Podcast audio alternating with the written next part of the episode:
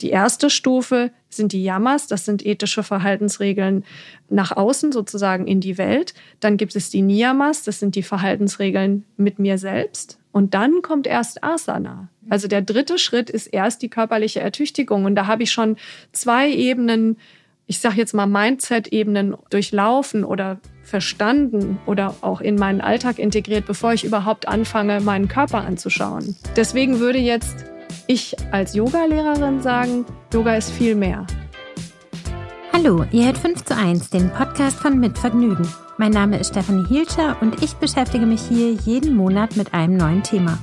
Dazu gibt es dann fünf Episoden. Diesen Monat geht es um Sport.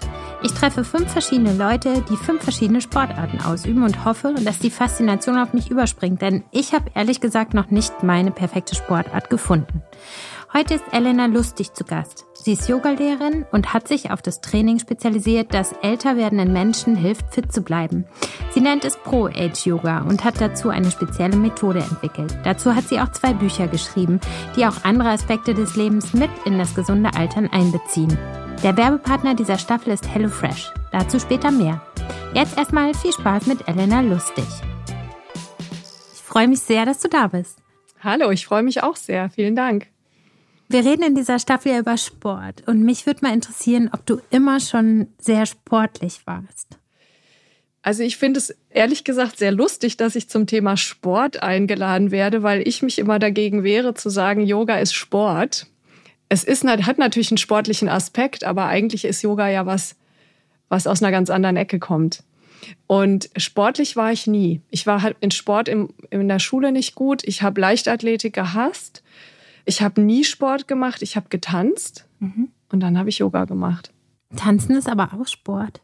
Ja, wenn man das unter den Oberbegriff einordnen möchte und sagt, alles, was körperliche Ertüchtigung ist, ist Sport, würde ich sagen, ja. Und Tanzen ist vor allen Dingen auch extrem fordernd. Also das ist einer der anstrengendsten, in Anführungsstrichen, Sportarten, die es gibt.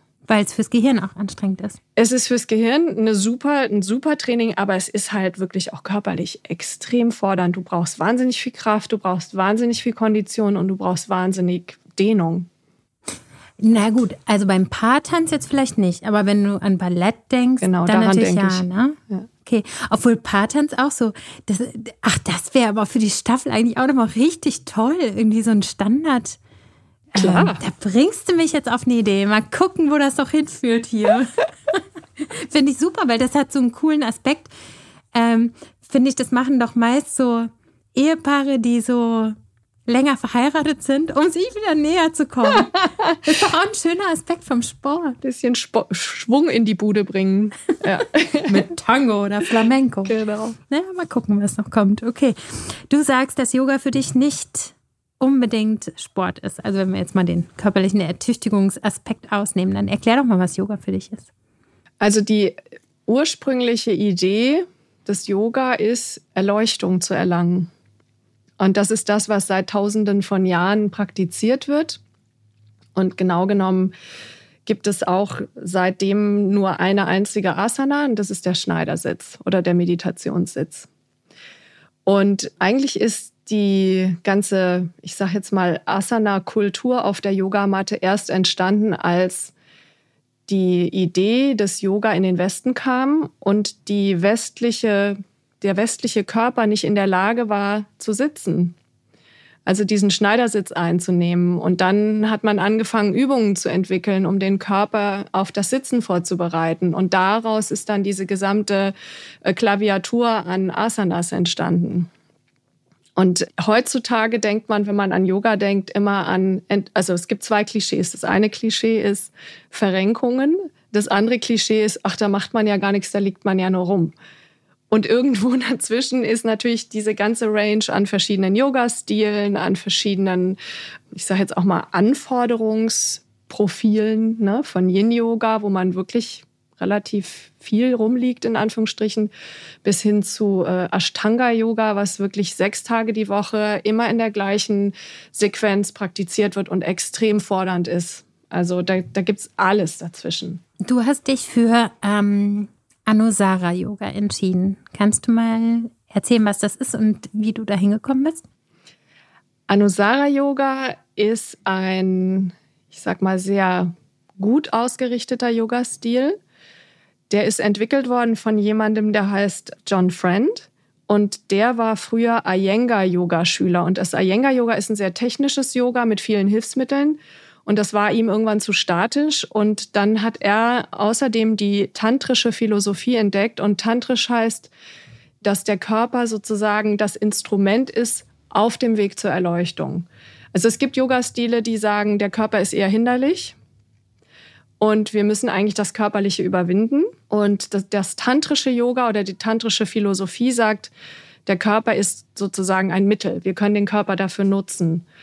Und das Anusara Yoga hat sich eigentlich aus, ich sag mal, dem Besten aller Welten alles Mögliche zusammengesucht und kombiniert in ein bestimmtes Konzept. Mhm. Ja. Und es ist ein körperlich sehr gut ausgerichteter Yoga-Stil, sodass wir sehr gut üben können, ohne uns zu verschleißen, ohne dass wir uns kaputt machen, ohne dass die Gelenke abgenutzt werden. Und das ist deswegen auch die Basis für mein Pro-Age-Yoga, weil ich praktiziere jetzt seit fast 20 Jahren Anusara-Yoga und ich habe mir durch das Yoga noch überhaupt gar nichts verschlissen oder kaputt gemacht. Und das gibt es halt inzwischen schon. Ne? Also es gibt ja Leute, die machen seit 30, 35 Jahren Yoga auf der Matte und haben vielleicht nicht immer darauf geachtet, wie sie es machen und haben sich durch das Yoga jetzt Probleme eingehandelt, die sie vielleicht ohne Yoga nicht gehabt hätten. Ne? Es kann ja auch ein krasser Performance-Druck Druck, Druck werden, ja. Also, ne, ich denke nur an den Handstand, ne? Also, das ist ja wahrscheinlich auch nicht alles nur gesund, was man im Yoga machen kann, ne? Ja, man muss halt gucken, dass der Körper für das vorbereitet wird, was man ihm dann abverlangt. Ne? Mhm. Und ist, nicht jeder kann den Kopfstand machen. Die Muskulatur in der Halswirbelsäule, die ist dafür gemacht, einen Kopf zu tragen und nicht einen Körper. Mhm. Und wenn du da nicht entsprechend vorbereitest oder unterstützt, kannst du dir halt ganz schnell auch richtig üble Probleme einhandeln. Wie macht man das denn? Weil ich sehe ganz oft so, oh, Wochenend-Workshop und am Sonntagabend kannst du dann einen Kopfstand. So schnell kann das dann ja eigentlich gar nicht gehen. Also es gibt schon so ein paar Tricks. Mhm. Ja, wenn du das über die äh, Arm- und Schultermuskulatur machst, kann man schon auf den Unterarmen zum Beispiel anfangen, aber natürlich braucht Muskulatur Zeit, um sich aufzubauen. Also es ist eben immer eine Kombination, würde ich sagen, aus äh, Kraft, Dehnbarkeit und Technik. Mhm. Und man kann, wenn man das alles drei genau abstimmt aufeinander und gut kombiniert, dann kann man relativ viel machen. Aber es geht ja gar nicht darum. Also was ist der Sinn eines Kopfstands? Das frage ich mich dann immer. Also gerade wenn man mit Leuten übt, die Einschränkungen haben, entweder durch Unfälle oder durchs Älterwerden, ne, das ist ja auch für den Körper eine Herausforderung, dann frage ich mich, warum setze ich diese Übung ein? Was möchte ich den Leuten dadurch mitgeben? Und es ist eben eine Umkehrhaltung, das heißt, der Kopf ist unterhalb der Hüfte das heißt, ich kehre den Blutfluss um, ich sorge dafür, dass mehr Blut ins Gehirn kommt, ich sorge dafür, dass die inneren Organe einmal andersrum gedreht werden. Auch da kehre ich den Blutfluss um. Das ist ja ein bisschen das Ziel oder der Sinn einer Umkehrhaltung. Und im Prinzip ist ein nach unten schauender Hund oder eine stehende Vorbeuge auch schon eine Umkehrhaltung. Also wozu muss ich einen Kopfstand machen? Kannst du den? Ich kann den, aber ich mache ihn nicht gerne. Ich fühle mich nicht wohl damit. Hm. Jetzt hast du gerade schon angesprochen, dass du Pro-Age-Yoga anbietest, also speziell für Frauen ab 40. Wie unterscheidet sich denn das Training von dem für Frauen mit 30? also das Lustige an diesem Pro-Age-Thema ist, dass ich immer wieder gefragt werde, ab wann ist das denn? Und man kann jetzt sagen ab 40, weil irgendwo muss man halt eine Markierung machen, ja. Ich frage dann immer zurück, ab wann wirst du denn älter? Und eigentlich ist es ab dann. Und es ist eben, hm, sage ich mal, ein Yoga-Stil, der überhaupt nicht leistungsorientiert ist. Deswegen breche ich ja auch immer die Yoga-Stellungen runter auf den Nutzen. Ja. Bei Pro Age Yoga geht es darum, wirklich darauf zu achten, dass wir, wenn wir älter werden, weiterhin kraftvoll bleiben, um eine Muskulatur zu haben, die unser Skelett stützt weiterhin flexibel zu bleiben, damit unsere Gelenke eben nicht verschleißen. Und ich meine, man wird ja so schnell so steif. Also mhm. auch schon als junger Mensch. Das mhm. geht ja super früh los. Deswegen, du kannst mit Pro-Age-Yoga auch mit 30 anfangen. Ja, es ist, und es ist eben sehr gut ausgerichtet, dass es deinen Körper in jedem Fall unterstützt und nicht schädigt. Und es hat eben auch diesen Mindset-Aspekt, wo es darum geht, auch anzunehmen, was ist oder zu akzeptieren, dass unser Körper sich verändert und dann nicht gegen anzukämpfen, sondern damit umzugehen. Mhm. Deswegen Pro-Age und nicht Anti-Age. Ja, das ist eine schönere Formulierung auf jeden Fall. Weil wir wollen ja gar nicht anti-agen, oder? Weil dann würden wir ja gar nicht agen. Ja, ich finde es auch so traurig, Anti-Aging zu sagen, weil du versuchst halt was zu bekämpfen, was du gar nicht bekämpfen kannst. Mhm. Und am Ende des Tages finde ich, es ist ein großes Privileg und ein großes Geschenk, älter zu werden. Also ich möchte jetzt nicht jung sterben und das wäre ja die Alternative. Das stimmt. Das stimmt, das will natürlich niemand. Was sind denn eigentlich diese neuen körperlichen Herausforderungen, die uns erwarten, sagen wir ab 30 oder ab 40? Es ist einiges. Wir haben, wir, also wo wir es eigentlich als allererstes merken, ist bei den meisten von uns, die Haare werden grau, die Augen werden schlechter. Also insgesamt die Sinneswahrnehmungen, ne? es ist auch Geschmack, Gehör. Dann werden wir steifer dann ist es schwieriger, Muskulatur aufzubauen. Das heißt also, allein um den Status quo zu halten, muss man mehr tun. Mhm. Dann merken wir das daran, dass wir anders verstoffwechseln. Also wir nehmen schneller zu. Bei Frauen ist natürlich die ganze Menopause-Thematik, also Wechseljahre Prämenopause, Perimenopause, Menopause, Postmenopause. Das sind ja diese vier Phasen. Wir sind lange damit beschäftigt. Sehr lange. Deswegen heißt das auch Wechseljahre.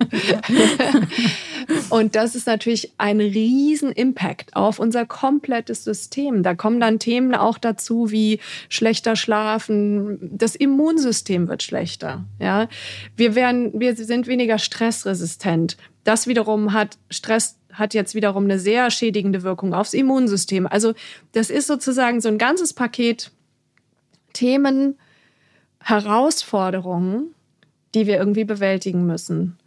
Wenn man jetzt sagt Pro-Age, dann heißt es, dieses ganze Paket anzugucken, zu sagen, das ist da, das nehme ich jetzt an, weil so ist es nun mal. Und ich arbeite mit dem oder beeinflusse das, was ich beeinflussen kann auf eine liebevolle Art, auf eine selbstfürsorgende Art. Und das, was ich eben nicht ändern kann, da übe ich mal mit meinem Geist, das anzunehmen. Genau, weil es gibt ja nicht nur körperliche Veränderungen, sondern auch psychische. Mhm. Wie hilft denn das Yoga eben mit diesen psychischen Anforderungen auch klarzukommen? Weil ich finde, also was man ja auch nicht negieren kann, ist, dass das Alter eben auch Seiten hat, die uns nicht so gelegen kommen quasi. Und manchmal kann man ja mhm. auch vielleicht gar nichts dagegen tun, gerade in der Hormonumstellung, dass man sich einfach nicht so gut fühlt. Ne? Wie kann denn da das Yoga unterstützen? Also was ich total spannend finde, ist, dass es jetzt seit, ich sag mal, ein paar Jahren, vielleicht zehn Jahren oder 20 höchstens, die Möglichkeit gibt, über zum Beispiel so Brain Scans nachzuweisen, was im Gehirn passiert, wenn Menschen meditieren. Und da werden bestimmte Bereiche im Gehirn ausgebaut und auch Nervenverknüpfungen intensiviert, die zum Beispiel für Impulskontrolle zuständig sind oder auch die Spiegelneuronen für Mitgefühl und Selbstmitgefühl. Mhm. Das heißt, man kann inzwischen auf der wissenschaftlichen Ebene nachweisen, was auf der praktischen Ebene seit Jahrtausenden praktiziert wird, dass Meditation eine Wirkung hat aufs Gehirn. Und damit eben natürlich auch auf unseren, ich sag mal, Gefühlshaushalt. Ja. Und für mich ist immer diese Abgrenzung zwischen Yoga und Meditation nicht so ganz, da gibt es für mich nicht so eine große Trennschärfe, weil im Yoga zum Beispiel arbeiten wir mit Energie und Loslassen und triggern dadurch den Sympathikus und den Parasympathikus. Und der Parasympathikus ist für Regeneration, Entspannung, Erholung ne, zuständig. Und dadurch, dass dieser Parasympathikus im Yoga aktiviert wird, hat das wiederum eine entspannende Wirkung. Also durch die Yoga-Praxis. Und so ist es eben eine tolle Kombination, Yoga und Meditation zusammenzubringen, weil uns es einfach hilft, uns zu entspannen. Und ist nicht schon auch das Praktizieren eine Art von Meditation? Genau, deswegen sage ich ja, also für manche Menschen ist es schwierig zu sitzen, aber die wenigsten Leute denken zum Beispiel, während sie Yoga auf der Matte üben, daran, was sie nachher noch erledigen müssen. Also man ist schon sehr im Hier und Jetzt und darum geht's. Und das ist ja sowieso das Ziel. Also alles, was Leidenschaft, um, um das jetzt mal im, in einem buddhistischen Kontext zu sehen, ist alles, was wir nicht im jetzigen Moment erleben. Also alles, was war und alles, was kommt, alles, was wir festhalten wollen und alles, was wir loswerden wollen. Und wenn wir es wirklich schaffen, im Hier und im Jetzt zu sein, ohne Anhaftung, ohne Abneigung, dann ist es wahnsinnig schwer, unzufrieden zu sein. Also dann sind wir ganz oft befreit von diesen ganzen Bedürfnissen und Wünschen und dem äh, Stress, das erfüllen zu wollen. Das klingt paradiesisch. Aber wie gelingt denn das? Also ich kann mir das schon vorstellen, dass wenn ich in der Praxis bin und mich so auf den Flow quasi konzentriere und mich darauf einlasse, dass das dann geht. Aber Yoga ist ja auch eine Philosophie, die sich im Grunde aufs ganze Leben mhm. erstreckt. In welchen Momenten gelingt dir das? Denn bei dir wird das ja wahrscheinlich auch nicht 24 Stunden am Tag gelingen, einfach zufrieden und nicht angehaftet zu sein, oder?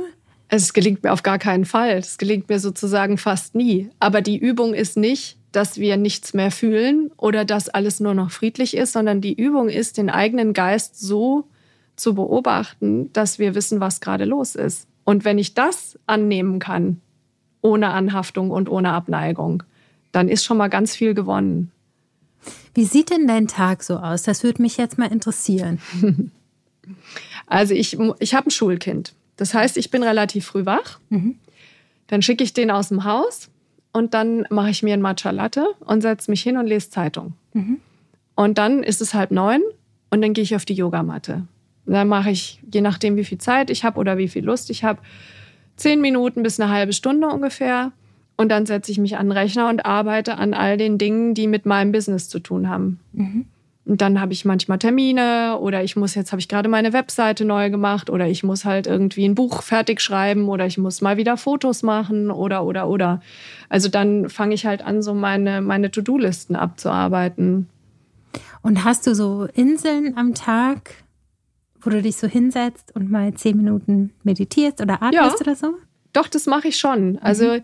ich mache das oft mit der Praxis zusammen, also davor oder danach. Ich meditiere nicht täglich, muss ich sagen. Da gibt es aber auch mal solche und mal solche Phasen. Es gibt Phasen, wo ich viel meditiere und Phasen, wo für mich das Yoga auf der Matte eher die Meditation ist. Also genau das, was du gerade gesagt hast. Mhm. Ja. Und was machst du, wenn du merkst, dass du gestresst bist oder überwältigt oder irgendwelche negativen Gefühle kommen? Hast du da durch das viele Praktizieren irgendwelche Handlungstipps für dich selbst? Also allein schon, dass diese Routine, also was Routine ja schafft, ist eine gewisse Sicherheit. Wenn ich das immer mache, egal was im Außen passiert, mhm. schaffe ich mir ja schon eine Insel der Sicherheit. Also allein die Praxis selber ist für mich quasi schon der Ort, an dem ich mich in Sicherheit bringe. Und dann versuche ich auch immer mehr darauf zu reagieren, wenn ich merke, es wird zu viel, mir Auszeiten zu nehmen und mir auch mal zu erlauben, irgendwie einen Tag frei zu nehmen, wenn es sein muss. Und es ist auch so, dass ich merke, durchs Älterwerden, ich bin jetzt auch über 50, ich bin nicht mehr so stressresistent wie früher. Ich kann nicht mehr sieben Sachen gleichzeitig irgendwie handeln. Hm. Und darauf nehme ich einfach Rücksicht. Wir machen eine kurze Pause und ich stelle euch noch unseren Werbepartner HelloFresh vor. HelloFresh nimmt euch nicht nur den Einkaufsstress. Dank ihrer großen Auswahl an Gerichten braucht ihr nie wieder zu grübeln, was es zum Abendessen geben soll und macht es euch ganz einfach, abwechslungsreich und ausgewogen zu essen. Und so geht's. Ihr wählt eine Box aus und könnt je nach Personen und Gerichten pro Woche eure Bestellung aus über 30 abwechslungsreichen Rezepten personalisieren. Die gekühlte Lieferung kommt in einer recycelbaren Kochbox zum Wunschtermin direkt zu euch nach Hause. In meiner letzten Box mochte ich das Rezept Humus Bowl mit Sesam-Aubergine besonders gerne. Ich bin keine besonders begabte Köchin, da könnt ihr echt jeden fragen, aber mit HelloFresh kann sogar ich kochen. Und es schmeckt. Die Bowl und Sesam-Aubergine waren echt super. Probiert es doch mal aus. Mit dem Code HFFUENF, das wird in Großbuchstaben geschrieben, spart ihr in Deutschland und Österreich bis zu 90 Euro auf eure ersten vier Boxen von HelloFresh. Für die Schweiz sind es bis zu 140 Schweizer Franken auf die ersten vier Boxen. Kostenlosen Versand für die erste Box gibt's noch obendrauf dazu. Der Code ist nur für Neukundinnen einlösbar. Also HFFUENF e eingeben und eure erste Box zusammenstellen. Den Code und Link findet ihr natürlich auch in den Show Notes. Vielen Dank an meinen Werbepartner HelloFresh für die Unterstützung. Und jetzt zurück zum Gespräch mit Elena Lustig. Jetzt wirkt sich ja Yoga auf ganz viele körperliche Bereiche auch aus. Du hast in deinem Buch ganz schön beschrieben, wie das den Schlaf zum Beispiel auch verbessern kann. Kannst du mal erklären, wie das geht? also was ich total interessant finde, ist, dass viele Menschen, die Schlafprobleme haben, gar nicht auf die Idee kommen, dass das Problem nicht der Schlaf selber ist, sondern der Lebenswandel, den wir führen. Mhm. Ja? Wenn wir mit dem Tageslicht loslegen würden und wenn das Tageslicht weggeht, zur Ruhe kommen würden, hätten viele von uns, glaube ich, nicht so starke Schlafprobleme. Mhm.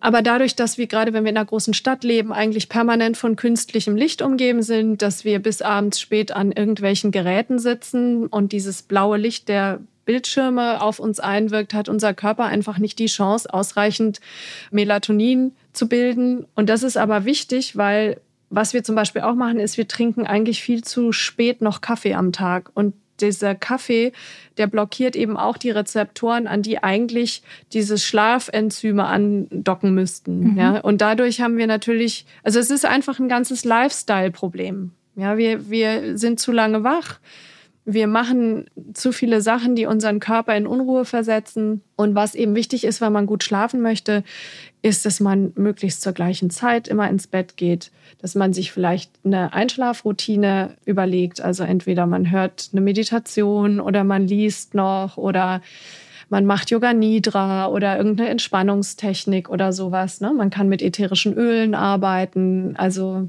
was ist Yoga Nidra? Yoga Nidra ist so eine Art geführte Meditation, mhm. die super entspannend ist. Es ist ein bisschen wie so ein Bodyscan. Mhm. Ja, oder es gibt auch ganz tolle Entspannungsmeditationen, geführte Einschlafmeditationen. Also nicht so spät essen zum Beispiel ist auch noch ein Tipp. Auch ganz wichtig, Alkohol mhm. und andere Drogen. Also klar, man schläft natürlich super ein, wenn man drei Gläser Rotwein getrunken hat oder einen Joint geraucht hat, aber das ist kein guter und nachhaltiger Schlaf. Mhm. Und im Schlaf ist es eben so, wir, wir regenerieren körperlich, wir regenerieren geistig, wir verankern Lernprozesse, wir verwandeln unsere, durch unseren Stoffwechsel unsere Nahrung idealerweise in Muskelmasse, ja, wenn wir genug und ausreichend schlafen. Wir beugen Mikroentzündungen vor. Also das hat, der Schlaf ist so wichtig. Mhm. Und wenn wir Stress haben, dann schneiden wir am Schlaf ab. Mhm. Schlafen wir weniger. Und dadurch wird der Stress größer, weil mhm. wir ja nicht mehr regenerieren. Also Schlaf ist wirklich ein Dreh- und Angelpunkt. Mhm. Super wichtiges Thema. Mhm. Und was würdest du so für Asanas empfehlen, wenn man jetzt nochmal tatsächlich praktizieren möchte vorm Schlafen, um den Schlaf zu befördern? Also was beruhigend ist, sind Vorbeugen. Mhm. Also die haben einen beruhigenden Effekt auf unser System. Also sitzende Vorbeugen oder auch stehende Vorbeugen. Was ich bin ganz großer Fan von Yin Yoga. Mhm. Und Yin Yoga ist ein Yoga, was eine zulassende, entspannende Qualität hat. Also da geht es wirklich darum, sich selbst sinken zu lassen in die Yoga-Stellungen. Und es sind eben dann meistens liegende Stellungen, in denen wir dann bestimmte Dehnungseffekte vielleicht auch noch haben. Ja, aber man kann das Yin-Yoga auch wirklich ganz entspannend praktizieren oder eben regeneratives Yoga. Das heißt also, man legt sich über irgendwelche Bolster oder Pranayama. Es gibt tolle Atemtechniken die, die entspannend linke sind. Nasenatmung oder wie heißt die? Genau. Und dann, wenn du zum Beispiel nur links ein- und ausatmest, dann hast du die, also die Mondenergie in dir aktiviert, also Ida Nadi. Dann hast du die, ne, die Nadis, das sind eben Energiekanäle im Körper. Und mhm. das, da habe ich in meinem Buch auch so eine kleine äh, To-Do-Liste für guten Schlaf. Und da ist eben auch diese ähm, Atemtechnik mit drin. Das Buch verlinke ich übrigens in den Show Notes, dann äh, könnt ihr das ganz leicht finden. Ich würde ganz gerne wissen, ob du sagst, dass wenn man älter wird und Yoga als Sport sozusagen betreibt, ob das reicht, weil ich ganz oft höre, dass man auch Krafttraining machen soll, damit die Knochen auch stark bleiben. Was ist da deine Einschätzung? Also ich glaube, es kommt darauf an, wie man Yoga praktiziert. weil was ich im Yoga nutze, ist ja die Schwerkraft. Mhm. Und mein Körpergewicht reicht eigentlich aus, um meine Muskulatur zu trainieren. Wenn ich jetzt Gelenkprobleme habe, dann ist es natürlich schwierig, weil wenn ein Gelenk wehtut, dann kann ich es nicht belasten und dann kann ich eben auch nicht mit der Schwerkraft oder meinem Körpergewicht arbeiten. Da könnte es natürlich total sinnvoll sein, gezielt an bestimmten Geräten zum Beispiel zu arbeiten, sodass ich einen Muskel trainieren kann, ohne das Gelenk zu belasten. Ich würde sagen, grundsätzlich reicht Yoga aus. Die Frage ist halt, wie oft machst du das? Und meiner Meinung nach ist es ausreichend, jeden Tag eine Viertelstunde, vielleicht bis eine halbe Stunde zu machen. Das reicht völlig aus. Und viele Frauen haben ja sozusagen in den Wechseljahren auch das Problem, dass die Knochendichte abnimmt. Ist da dann auch Yoga ausreichend? Würde ich sagen. Also ich glaube, dass Yoga dich umfassend versorgt. Mhm. Aber wie gesagt, es kommt halt darauf an, wie oft du das machst und wie du das machst. Du kannst mit Yoga auch Sachen kaputt machen. Aber Knochendichte ist ein ganz großer Pluspunkt beim Yoga. Also dadurch, dass wir ne, die Gelenke eben belasten, das Zug auf die Gelenke kommt, durch die, indem wir die sehnen, indem wir dehnen auch. Deswegen ist das Dehnen auch so wichtig. Und dann muss man natürlich gucken, dass man sich gut ernährt. Mhm. Und ausreichend ernährt mhm. und eventuell auch mit Nahrungsergänzungen arbeitet. Mhm. Was würdest du da empfehlen? Inu Pro Age. das kenne ich natürlich auch. Auch das verlinke ich mal. Das ist ein Produkt, das du entwickelt hast mit Inu zusammen. Flüssiges Nahrungsergänzungsmittel, Zelltonic. Vielleicht kannst du noch kurz was dazu erzählen. Der Peter war ja auch schon hier im Podcast. Genau, das war ganz toll. Ähm, ich bin auf die zugegangen, weil ich das schon lange äh, im Kopf hatte, diese Idee. Mhm. Weil es ist ja nicht jedermanns Sache, sein Leben jetzt so stark verändern zu wollen, dass man dann viel Yoga macht, dass man sich gesund ernährt, ne? dass man also all diese Sachen in Anführungsstrichen richtig macht. Und ich wollte immer etwas haben, was von der Ernährungsseite her kommt, was dieses Programm sozusagen komplettiert und was aber auch Leuten die Möglichkeit gibt, die jetzt vielleicht kein Yoga machen und nicht so einen gesunden Lifestyle haben, sich trotzdem gut zu versorgen. Und dann habe ich mich mit Peter und Luise hingesetzt und habe äh, überlegt, okay, wie gehen wir an die Sache ran? Dann haben wir erstmal die Herausforderungen gesammelt, also was wir vorhin ja auch schon aufgezählt hatten, was alles so schwieriger wird. Und dann haben wir geschaut, welche Wirkebenen wir dadurch entwickeln können. Und dann haben wir gesagt, wir wollen Dinge entweder erhalten oder verhindern. Also zum Beispiel wollen wir Entzündungen verhindern, wir wollen aber zum Beispiel hm, eine gute elastische Haut erhalten. Ja, und dann haben wir geguckt, was gibt es in der Natur, was man auf diesen Ebenen einsetzen kann. Und so haben wir uns daran getastet. Und Peter ist halt der Experte für die Zusammensetzung. Der hat dann eben alle möglichen Sachen ausprobiert, hat natürlich auch eine Riesenerfahrung mitgebracht. Und ich kam halt eher von der, ich sag mal, mentalen und auch praktischen Ebene des Users. Mhm. Und was würdest du sagen, unterscheidet Inu von normalen Nahrungsergänzungsmitteln? Also Bonus Number One, weswegen ich auch unbedingt mit denen arbeiten wollte, ist, es ist flüssig. Es mhm. kann vom Körper halt viel besser aufgenommen werden, weil das einfach schon allein, wenn du es runterschluckst, in deinem Magen eine viel größere Fläche bedeckt. Das heißt, da kommen schon viel mehr, es kommt viel mehr an. Mhm. Das ist das eine. Und das andere ist, sie arbeiten komplett mit Biozutaten und alles, was da drin ist, ist auf Bioverfügbarkeit abgestimmt. Das heißt, die Inhaltsstoffe pushen sich gegenseitig und funktionieren auch miteinander. Und das sind einfach drei riesen Bonuspunkte. Kommen eigentlich auch Männer zu dir? Ja, aber wenige. Okay. Und hast du irgendwie ein Programm, was dann speziell auf Männer ausgerichtet ist, weil die ja anders altern als Frauen? Ja, da könnten wir jetzt mal drüber reden. Altern Männer anders als Frauen? Also die Hormonumstellung ist eine andere sozusagen. Ne? Die Männer haben zwar auch Wechseljahre, aber ich glaube, es verläuft einfach ein bisschen milder, oder? Also es ist allein deswegen natürlich schon was anderes, weil Frauen ja ihr ganzes Leben lang in diesem zyklischen Thema mhm. drin sind und natürlich permanent sich auseinandersetzen müssen mit ihrem Hormonhaushalt, mhm. was ein Mann ja schon mal nicht macht. Mhm.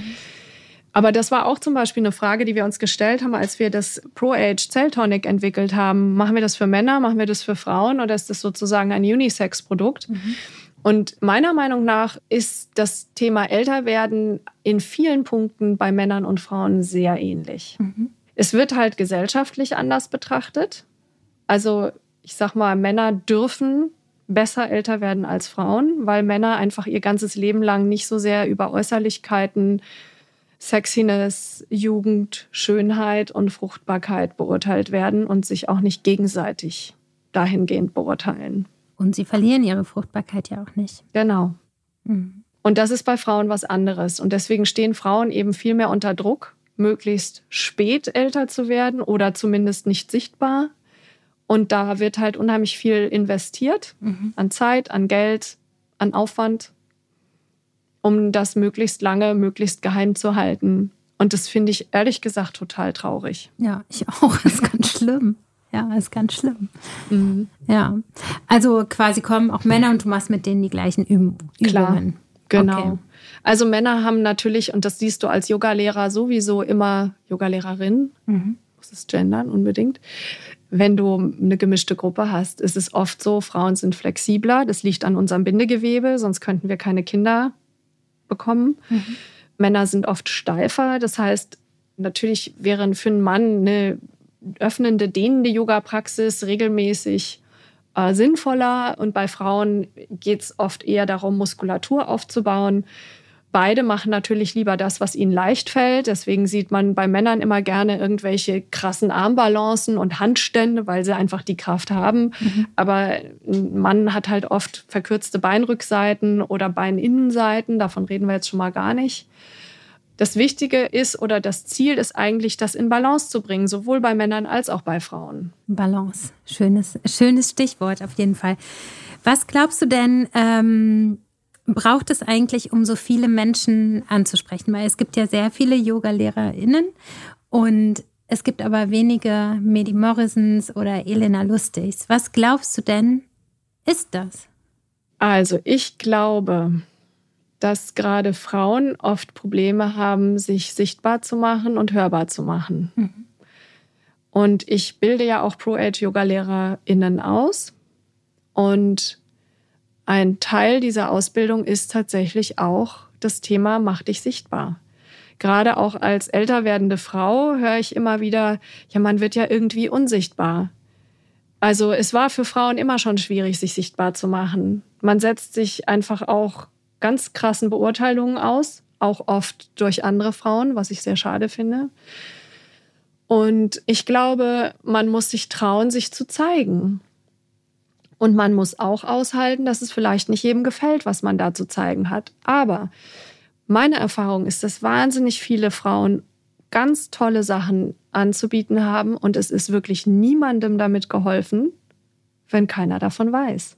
Und deswegen finde ich, sollten sich alle trauen, damit rauszugehen und das zu machen, so wie ich eben mich traue, Bücher zu schreiben oder online Yoga-Videos aufzunehmen oder Online-Kurse anzubieten oder ja, ich habe auch einen YouTube-Kanal. Also ich habe einfach irgendwann angefangen, ja, mein, meine Erfahrungen zur Verfügung zu stellen, mein Wissen zu teilen, meine Auseinandersetzung auch mit dem Thema älter zu werden, ja, nach außen zu tragen. Und ich merke eben, wie viele Leute das gut finden und wie viele Leute das gleiche Problem haben wie ich. Mhm. Ja.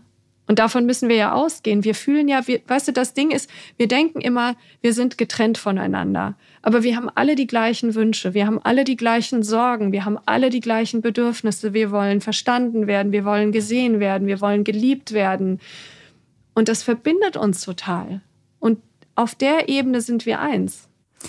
Wir sind bei 5 zu 1 und am Ende. Deswegen hätte ich ganz gerne fünf Tipps von dir für Leute, die gerne mit Yoga anfangen möchten wie machen die das und wie bleiben die auch dran?